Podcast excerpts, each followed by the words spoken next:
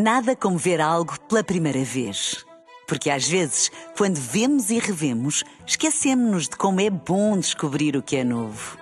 Agora imagine que viu o mundo sempre como se fosse a primeira vez. Zais. Veja como se fosse a primeira vez. Na rádio, no digital, em podcast. Música para sentir, informação para decidir.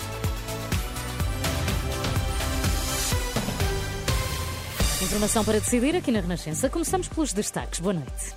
Boa noite. Direção Executiva do SNS autoriza a contratação de mais quase mil médicos. Pedro Nuno Santos diz que o PSD continua à espera do diabo e Paulo Raimundo põe de lado uma nova geringonça.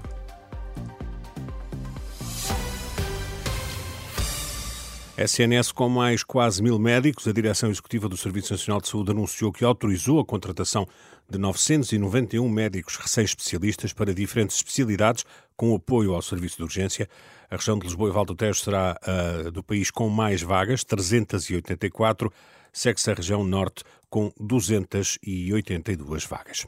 Pedro Nuno Santos diz que o PSD continua à espera do diabo e acusa Luís Montenegro de continuar a ser o líder parlamentar de Pedro Passos Coelho. Parece que, que Pedro Passos Coelho deixou de ser uh, primeiro-ministro e líder do PSD, mas Luís Montenegro continua a ser líder parlamentar de, de, de Pedro Passos Coelho. Anunciaram que, que o, o, diabo vinha, o diabo não veio e oito anos depois parece que continua à espera uh, do diabo. Os portugueses sabem que quando os socialistas dizem que querem aumentar pensões e aumentar rendimentos, estão a falar a sério. Nós só temos de dizer que queremos continuar aquilo que sempre fizemos. Nós não precisamos contrariar aquela que era a nossa prática. O líder do PSD, aquilo que promete, contraria aquela que foi sempre a prática do PSD. Na Covilhã, o candidato a secretário-geral do PS defendeu o governo da Geringonça, dizendo que aumentou pensões e salários depois de quatro anos de cortes do governo do PSD. A uma futura geringonça, Paulo Raimundo, secretário-geral do PS, diz do, do PCP, diz não, obrigado por fazer esta política que, teve em curso, em particular nos últimos dois anos, não obrigado. É que o PS há dois anos fez um, eh, uma estratégia de vitimização, fez pressão e fez chantagem. Ora, dois anos depois, com tudo na mão, maioria absoluta, um governo, dinheiro, né? havia o sustento orçamental, havia, com tudo na mão, desperdiçou isso tudo e provou o que é que queria com a maioria absoluta, as opções que quis fazer. E, portanto, essa chantagem, essa opção de estratégia tem muito mais dificuldades em impor-se hoje do que, do que se impôs há dois anos atrás. O secretário-geral do PCP à margem de um encontro com militantes em Ovar.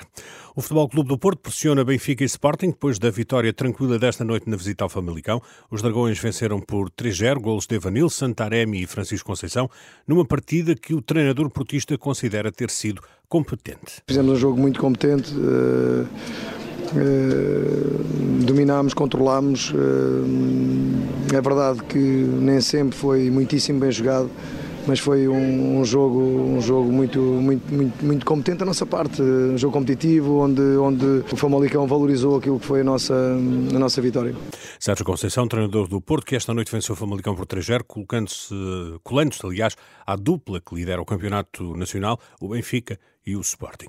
Portugal vai jogar com a Turquia, Chequia e uma equipa do play-off do Grupo C. Foi o que ditou o sorteio de hoje em Hamburgo, na Alemanha, do eh, Campeonato da Europa. No Grupo C, a seleção das esquinas pode enfrentar a Grécia, o Cazaquistão, a Geórgia ou então o Luxemburgo. A seleção nacional inicia a fase final do Europeu de Futebol com os checos, sendo que na segunda jornada vai ter pela frente a seleção turca.